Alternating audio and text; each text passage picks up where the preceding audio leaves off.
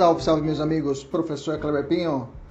Vamos de, vamos de processo penal, vamos estudar hoje das provas documentais. Isso mesmo, vamos estudar hoje de forma isolada das provas documentais. Qual o conceito de conceito legal de documento?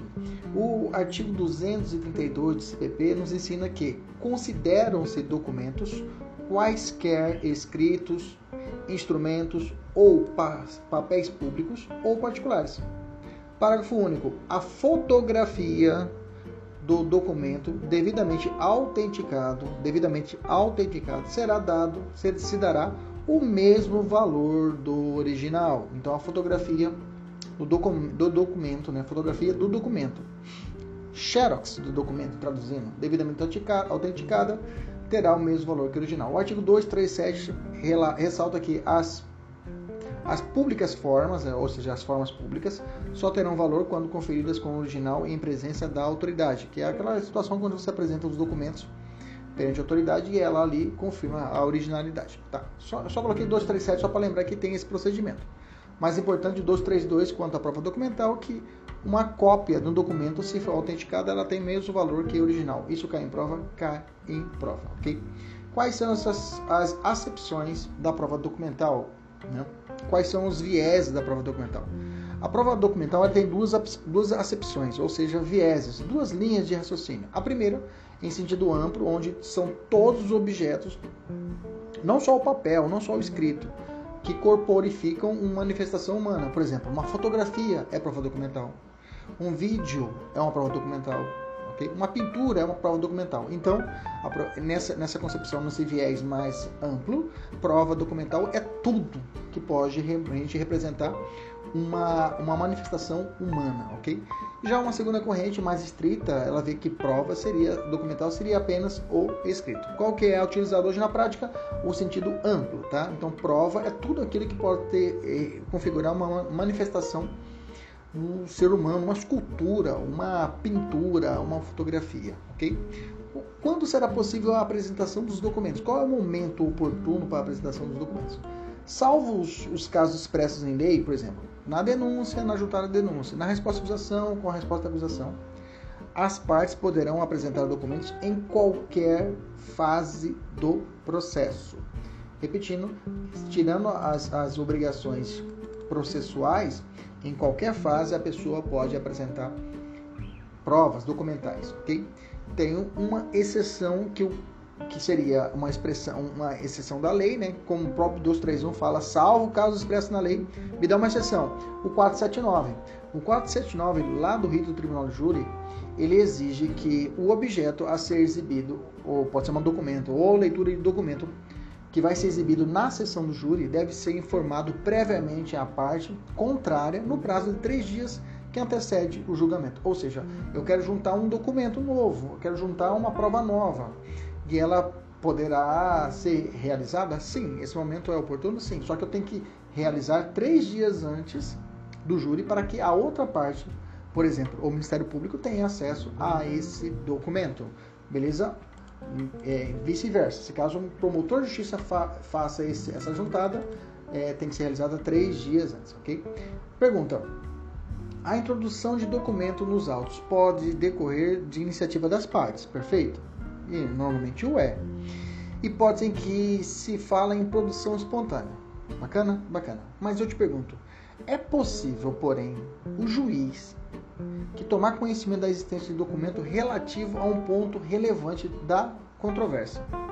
Ele mesmo providenciar para sua juntada aos autos, independentemente de requerimento das partes? E nessa, nessa, nessa hipótese, como será denominada essa produção da prova? Bom, a produção da prova realizada pelas partes é espontânea. E quando o juiz realiza essa produção, quando ele exige a produção, é chamada produção de prova provocada ou coacta. O artigo 234 assim nos traz essa informação. Se o juiz tiver notícia da existência de documento relativo a ponto relevante da acusação ou da defesa, providenciará providenciará independentemente independentemente de requerimento de qualquer das partes para sua juntada aos autos, se possível. Beleza?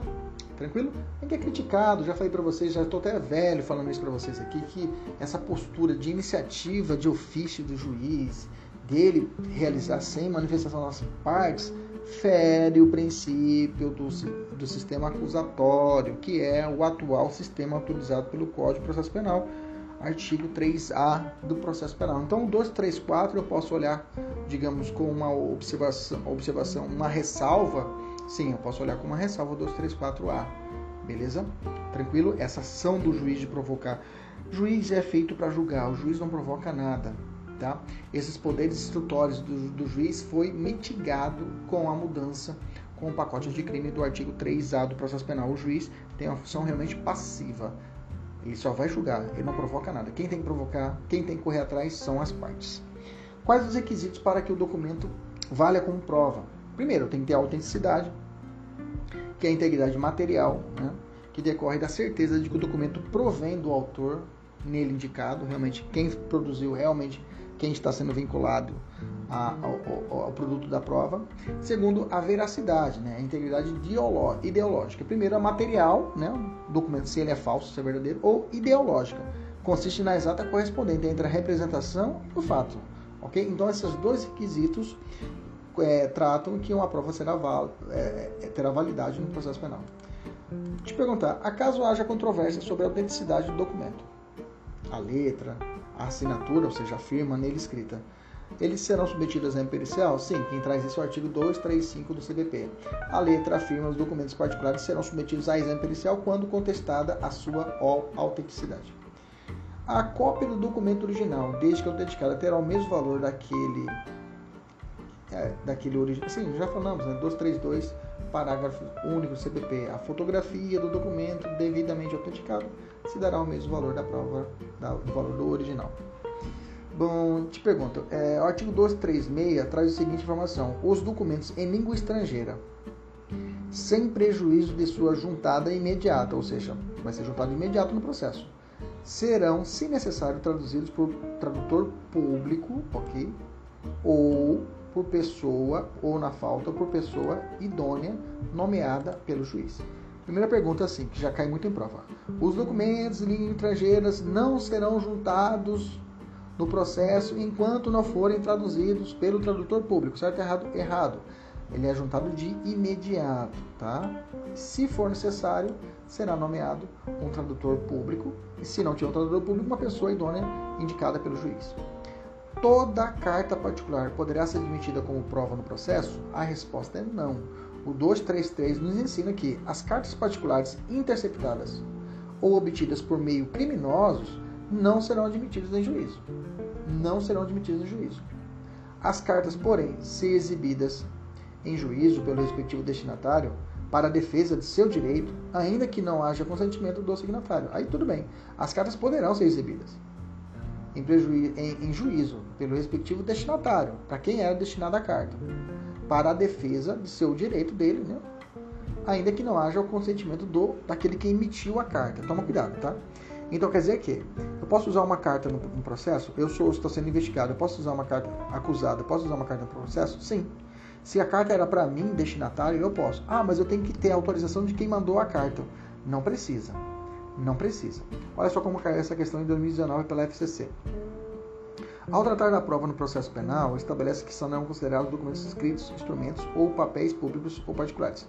Em relação aos documentos em língua estrangeira, eles poderão ser juntados nos autos mesmo sem tradução, se a crivo do julgador esta se revele desnecessária e não cause prejuízo às partes. É isso que nós vimos lá em cima, né?